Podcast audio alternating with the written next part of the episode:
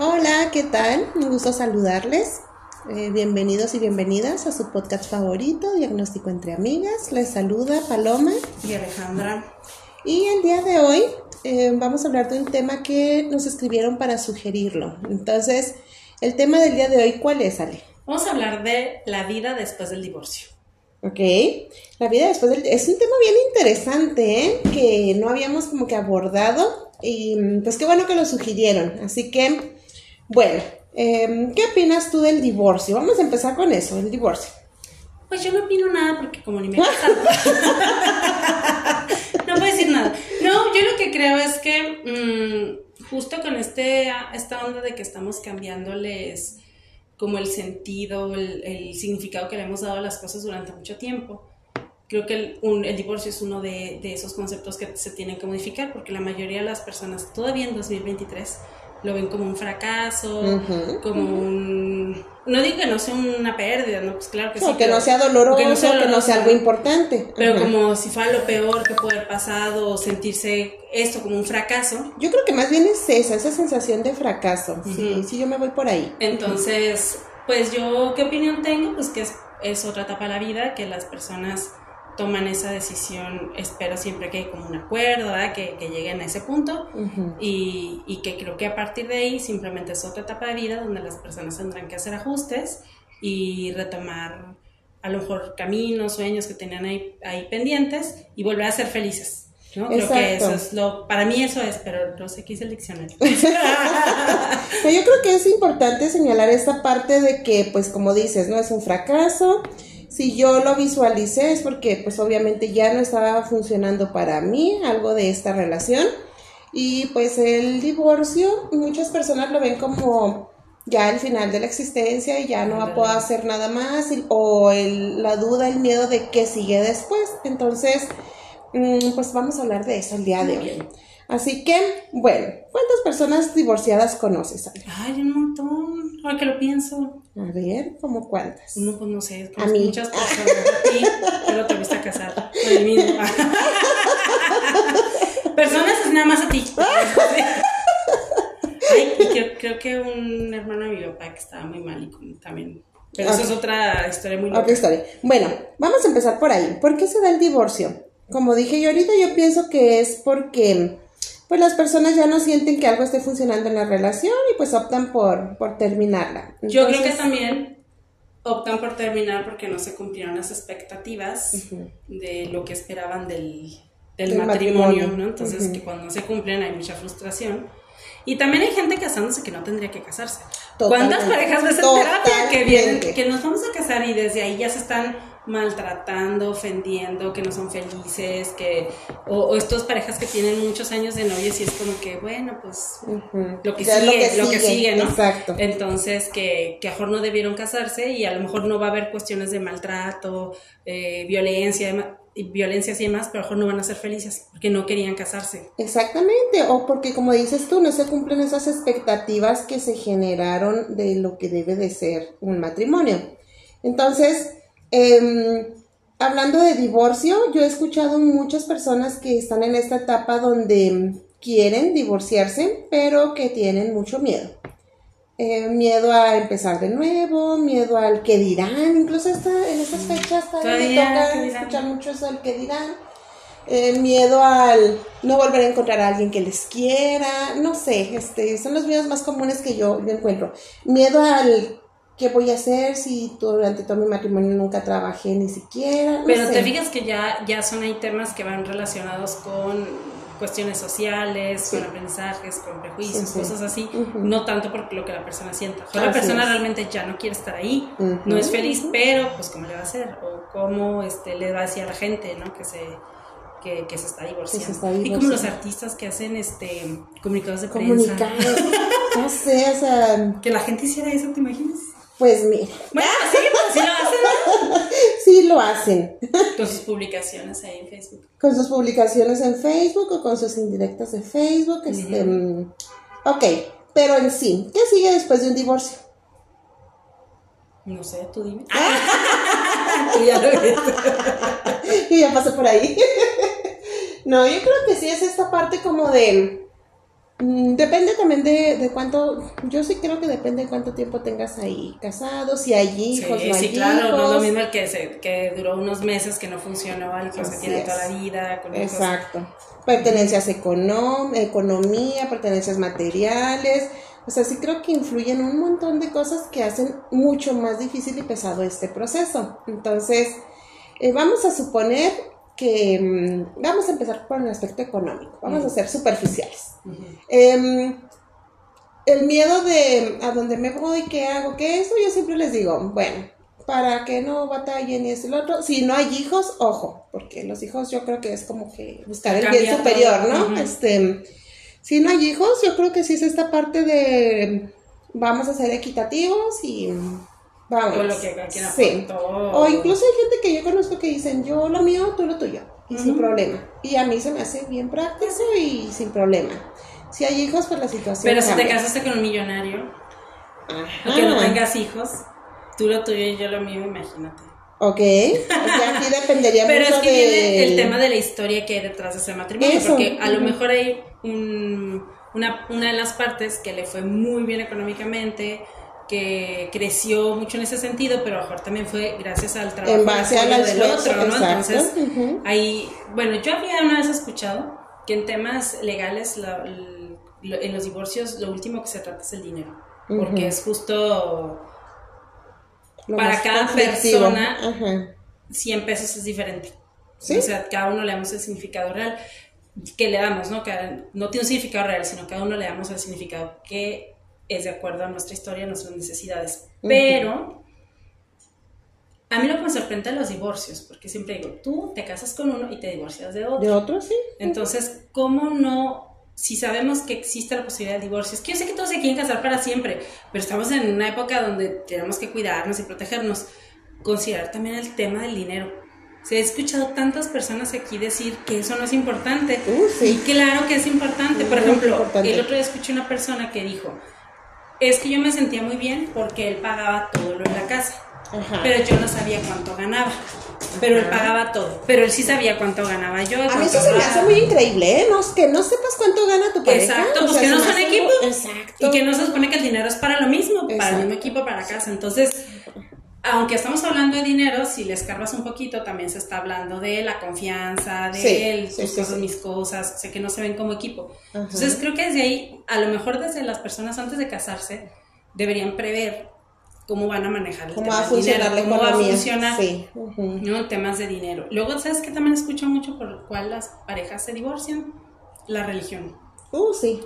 Que de novios creen que no va a ser un problema, pero resulta que ya casados, o cuando tienen hijos o quieren formar a sus hijos en alguna religión, pues ya hubo problemas. O que uno de ellos es de una religión más conservadora. O incluso para casarse. Ándale, Ajá, ¿en dónde se van a casar? La ceremonia religiosa, ¿por cuál religión o qué? Ajá. Entonces, todos esos temas que en el, en el divorcio yo creo que salen a relucir, pues hubo bastantes alertas durante mucho Antes tiempo de- antes que no se vieron y que tampoco juzgó a las personas porque estaban muy enamoradas, ¿no? Pero entonces yo digo que entre todas esas cosas por las cuales a lo mejor no debieron casarse, o a lo mejor sí, en el, camino pues es- resultó que no. En el momento fue una buena decisión. O que te puedes casar con uno y divorciar de, de otro, ¿no? O sea, todos esos factores pues tienen que hacer que sepamos que el divorcio es una posibilidad. No, y, y aparte, pues también eh, depende mucho la disposición de la persona de adaptarse a las necesidades de su pareja, ¿no? Porque yo siempre les digo, tiene que funcionar para los dos, no tiene que Sí, funcionar nada más para uno. Entonces, hay gente que sí tiene mucha disposición como de me adapto, no pasa nada. este, O entender que hay un periodo de adaptación. eh, ándale, Pero imagínate las parejas que ya tuvieron algunos años de casados o toda la vida y pues que deciden, toman la decisión de divorciarse. Así A lo mejor con todo y miedo, con todo, todo eso. Pero luego después hay un temor adicional a todo eso, sino que sigue después del divorcio. Que. Yo escuché a una persona decir el otro día que en su casa es una mujer joven pero divorciada y que ya no la dejan hacer nada en su casa, o sea, no la dejan porque ya es la divorciada. Así, entonces... Ay, qué feo. Entonces, pues obviamente es una persona que, pues, aunque tiene ganas de conocer a alguien o de salir o de hacer un nuevo proyecto, pues no lo hace porque es la, la que se divorció. O sea, ya como que la fracasada, La ya no puede hacer nada ya no puede hacer nada, ya no, que cuide hijos, todo eso, ¿no? Ajá. Entonces, pues imagínate si ella creció escuchando eso, pues le iba a dar pánico divorciarse de entrada, ¿no? ¿Cuánto Sí, le ha costado sí. tomar la decisión de De divorciarse? O, por ejemplo, las personas que tienen que empezar desde cero, ¿no? Que económicamente pues se quedan sin nada. Entonces, antes de pensar a lo mejor en rehacer tu vida amorosa, pues tiene que ser la estabilidad económica, Económica, o de un espacio donde vivir. Entonces, sí, yo sí creo que vienen muchas cosas después del divorcio, pero creo que son cosas que las personas pueden pues acomodarse, eh, entender que es una nueva etapa de vida y que no por ser diferente va a ser fea. Puede ser padre, hay personas que están conociendo la tranquilidad. Yo vez escuché a alguien que dijo que por Eso. primera vez se sentía como la paz, o sea, que no sabía que era eso hasta que ya no está con esa persona y dice, ay, dice, sí estoy, Estoy triste, tranquila. pero estoy tranquila. Ajá. Entonces, Ay, qué fuerte. qué feo, sí, Bueno. Después del divorcio viene como que esta etapa de reconstrucción, ¿no? Este, y es una No sé, oportunidad. di. Yo siempre les digo, esta es una oportunidad que tienes de rescatar el aprendizaje de esta experiencia que tuviste, ya sea para si quieres volver a tener una relación romántica, ya sabes, o ya tienes más dirección en cuanto a lo que quieres, lo que no quieres, lo que te gusta, lo que no te gusta, y mm, pues los límites que debes establecer o los cambios que tienes que generar tú también como persona individual, porque obviamente pues pues nadie es perfecto, ¿verdad? Y todos cometemos Y hubo un por ahí aprendizaje durante Así es. ese matrimonio o esa relación. es. Entonces, sí es un tema complicado porque incluye pues todos los aspectos de nuestra vida. Pero ¿sabes cuál? Yo creo que la gente le pone más énfasis, o al menos a que se ve en terapia, a la vida amorosa. Oh, sí. O sea, no, no saben ni qué van a comer, ni cómo van a mantener a los hijos, pero están pensando en cómo le voy a hacer para volver a... Sí, o quién me va a querer ¿Quién me va a querer? hijos. No, yo digo, pues eso ahorita O, como sí. que no hay que pensarlo, si pero no lo priorices. Si no lo priorices. está mal pero, que no sea prioridad. pero creo que el momento que, que la gente ya dice, ok, ya me siento más preparada para tener una relación, creo que el divorcio tiene que haber funcionado también como un aprendizaje, una experiencia de aprendizaje, que digas, por ejemplo, yo me imagino que has de decir, esto que viví ya no lo quiero volver a vivir, Ajá. aprendí que eso no quiero, Exacto. o que desde el principio debo decir, tal cosa o aclarar tal tema, o que sí puedo tener más tolerancia en estos temas que mejor me faltó. O sea, tiene que ser un aprendizaje. ¿No crees? Totalmente, porque si no, pues te va a pasar lo mismo. Y aparte, eh, pasa mucho que las personas se, se enganchan como que muy rápido con otras personas Ah, después del divorcio. Pues esto por cuestión La de necesidades afectivas y todo eso, ¿no? Entonces, pues hay que tener mucho cuidado con todas esas cosas. ¿Qué sigue? Batallar, porque sí vas a batallar. Esa es la verdad. No hay manera de hacerlo Pero no va a ser toda la vida, ni va a ser este siempre, ni, ni va a ser horrible, o sea, va a ser un... Es un periodo Es un de periodo. tiempo que va a depender o cuánto va a durar.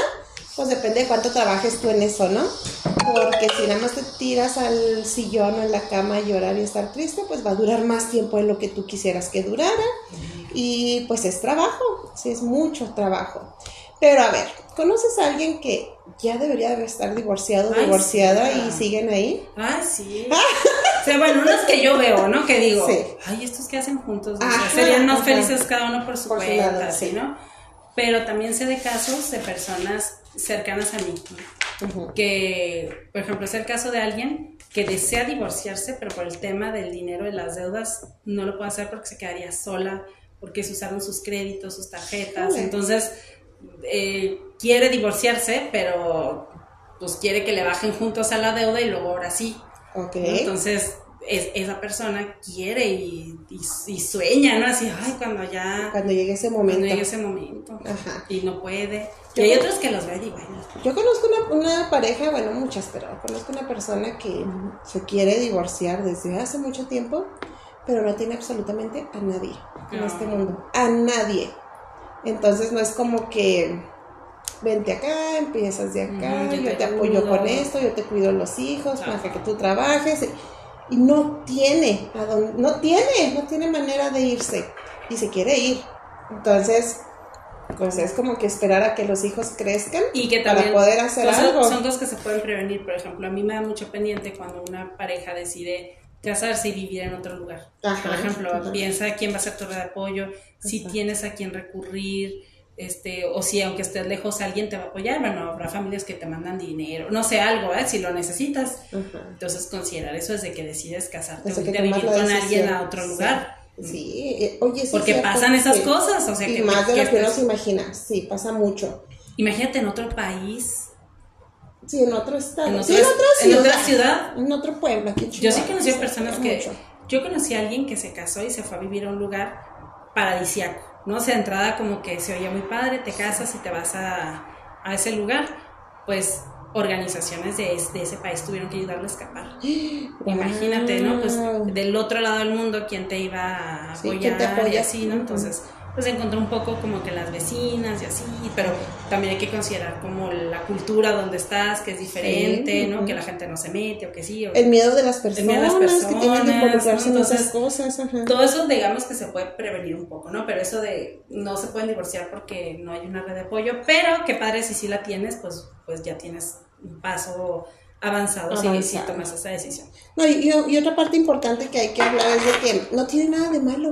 O sea, Divorciarte. sí, no hay nada malo. No, pues nada más tú eres dueño de tus decisiones y de tus conductas. Porque al final de cuentas son este, puros prejuicios y de estos constructos sociales de, de lo que deberíamos ser, ¿no? O sea, Así es. que el amor es para siempre, que tienes que aguantar, que tienes que ser más tolerante. Que antes te la gente sí querer. aguantaba, que ahora los matrimonios no duran nada, porque no aguantan nada. Y es que no tienes por qué aguantar cosas feas que te hacen daño. O sea, no, no tienes por qué Exacto. aguantarlo. Si pasa eso en tus relaciones, porque obviamente no está funcionando, entonces pues no debes Y de lo que creo ahí. es que después de una relación de pareja, digamos que ya se abarcan otros aspectos, ¿no? Que Sí. si tienes una red de apoyo, que si estás Sí, sí, ya te divorciaste y te fue bien. Poco Sí. a poco, económicamente o de ánimo y todo. Y el tema de conocer a una nueva persona, creo que se tiene que hacer cuando tú ya tengas ganas de eso, o sea, de tener una pareja bien. Y yo creo que no tendría que ver nada, nada que ver si eres divorciado o no, pero si tienes hijos, sí, por Sí, ejemplo todo tiene que ver. todo el tiempo escucho historias de familias que el problema es que a fuerzas le quieren jaretar a los hijos a alguien para que sea el nuevo papá o la mamá, Ujú. que es la nueva pareja, y nunca establecieron, si, o sea, nunca preguntaron, por ejemplo, a los hijos si querían o no.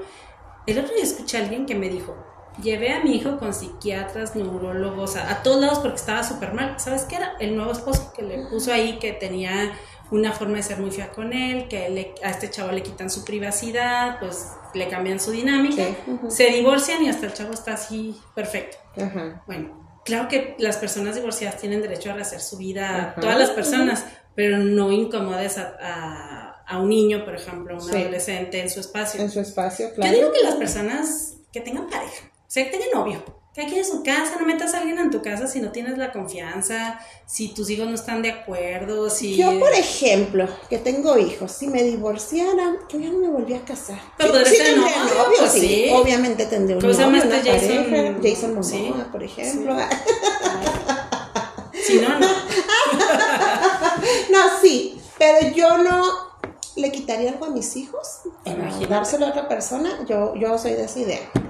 Ni mm, expondría a mis hijos a, a, mm, algo coercitivo que viniera de otra Sí, persona. o sea, que alguien lo regañe. Sí, no. o, o yo, por ejemplo, pienso, imagínate que tú tienes una dinámica familiar con tus hijos y les metas a alguien y Ujú. dónde está su privacidad, su espacio seguro en su casa, ¿no? Todas esas cosas creo que no. Creo que las personas pueden tener pareja y todo y a lo mejor con el tiempo, cuando pasen muchos años, no sé, las personas sabrán el momento, pues vuelve a tener una relación de pareja, pero con el aprendizaje del divorcio. A mí Así me es, parece así es. muy triste que haya parejas, personas que se divorcian y se divorcian y se divorcian y se divorcian, que digo, ah, qué padre, bueno, no tienen por qué estar donde no quieren, pero entonces, ¿cómo es que terminan involucrándose con personas con las que no funciona? ¿Qué Sí, es o lo sea, que pasa? porque no ¿Qué- vuelve a funcionar. que no vuelve a funcionar. ajá. O que las personas son exactamente iguales que las anteriores, ¿no? Entonces, ¿para qué te divorcias desde el primero si vas a conseguir uno igual o peor? Sí, ¿dónde está tu aprendizaje? ¿Dónde Que es lo que decíamos ahorita. Tienes que rescatar ese aprendizaje en las experiencias que estás viviendo. Entonces, no tiene nada de malo divorciarse, pero hay que hacer el compromiso con uno mismo de, a ver, ¿qué pasó? ¿Por qué pasó? Pues este autoanálisis que me permita, pues, no exponerme a situaciones Y yo desagradables. creo que es un buen momento para ir a terapia. No, sí, totalmente. como una nueva etapa, establecer objetivos, eh, eh, eh, hacer esta reflexión, tener actividades que te lleven a objetivos padres para ti, que ahora pues al final de cuentas las personas divorciadas toman, aunque pasan por momentos difíciles, te dijiste, ¿no? Pues que sigue batallando. Pero, pero también con el tiempo van a tener ese tiempo para ellos que antes a lo mejor se lo dedicaban a alguien más. Exacto, luego viene la satisfacción, que es la recompensa de ese trabajo que vas a invertir, ese tiempo que vas a invertir en ti mismo, en ti misma, y que pues no todo tiene que por qué ser malo, o sea, fue una mala experiencia. Y sabes qué creo yo, yo sugiero, yo sugiero que la gente deje de decirse a sí misma como soy divorciada, soy divorciada. Ay, sí. Soy soltero, no, pues si ya. Oye, eso, yo cuando hago aquí la entrevista inicial muchas veces les pregunto, ¿estado civil? Lo, eh, mm, pues mm, lo piensan mucho, son personas que se divorciaron, ah, pero ahorita son solteros. Según ya la ley es como casado soltero, ¿no? Pues mira, hay muchos formatos para ciertas cosas donde sí te dicen soltero, divorciado, casado. Ah, bueno, para... O unión libre. Para... Para establecer un estatus. Ok, o, o, en ciertos trámites o cosas sí, en trámites. Pues, por ejemplo, aquí nada más nos interesa si la persona... También como cuando les digo, este, estado civil, Soltero. Bueno, o sea, vivo con mi pareja desde hace cinco años, pero no estamos casados. O sea, como no estoy casado, estoy soltero. Ah, no, está casado. está casado porque viven en la misma casa y comparten gastos y la vida no sé qué, ¿no? Así como, con, con, ese también, este, cuando no están casados, bueno, cuando ya se divorciaron, ya este, ya son personas solteras. y así como cuando a lo mejor en algún punto estaban solteros y y, traían ánimo de conocer a alguien, de hacer cosas nuevas, pues exactamente es otra etapa de vida donde se vuelve a lo mismo. Exactamente, entonces no es nada malo, este, no les estamos Pero incitando todavía a que, invitando a que se Pero todavía la palabra de divorciado y sobre todo divorciada, divorciada. ese tiene una connotación muy dura. Por ejemplo, yo he escuchado personas, hombres y mujeres decir que las mujeres divorciadas andan buscando pareja o andan buscando quien les mantenga a sus hijos. Quien les mantenga. ¿no? O sea, de entrada ya como hoy en divorciada y piensa, tiene ese concepto, entonces qué grave. Así es. Es muy, muy grave. O este, o sabes que he escuchado hombres decir, es que no me gusta que mi esposa se junte con tal, porque como es divorciada, así como insinuando que, anda, atrás, anda buscando. Sí, exacto. A lo mejor la mujer lo que menos quiere es otra vez involucrarse con alguien y Es otra vez, ¿no? Exacto. Entonces, de entrada deberíamos quitar esta, este estigma, esta palabra, y yo diría soltera. Yo también. Yo también diría soltera. O soltero. O soltero, soltero. Y, que ya puede empezar una nueva etapa de vida. Lo veo así como una nueva etapa de vida. Y ya. Es que sí es una nueva etapa de vida. Así que, bueno, no es nada malo, no tengan miedo. Si ves algo complicado, difícil, pero, pues, pero para eso también hay como un acompañamiento, ¿no? O sea, de entrada, el terapéutico con amigas, amigos, etcétera, pero también el legal, ¿no? O sea, que no nos dé miedo hacer las cosas de forma legal, porque es lo correcto, y, que se haga ese acompañamiento con, los profesionales que debe ser, y todo va a estar bien. Exactamente. Entonces, no hay que tener miedo, el que tenga miedo a morir, que, no nazca. y mm, pues eso, ¿no? Más que nada, pues trabajar en ti mismo, en ti misma, para que rescates el aprendizaje de cualquier experiencia difícil que puedas estar viviendo. Así que, bueno, con eso terminamos el día de hoy nuestro tema. Creo que nos falta mucho respecto a estos temas en, específico, pero bueno, ahí los iremos abordando poco a poco. Ya después podemos hablar como de, tal cosa, de pro divorcio. De, así, ¿no? Exacto, exacto. Muy bien. Entonces nos escuchamos en dos semanas. Ok. Nos vemos. Bye.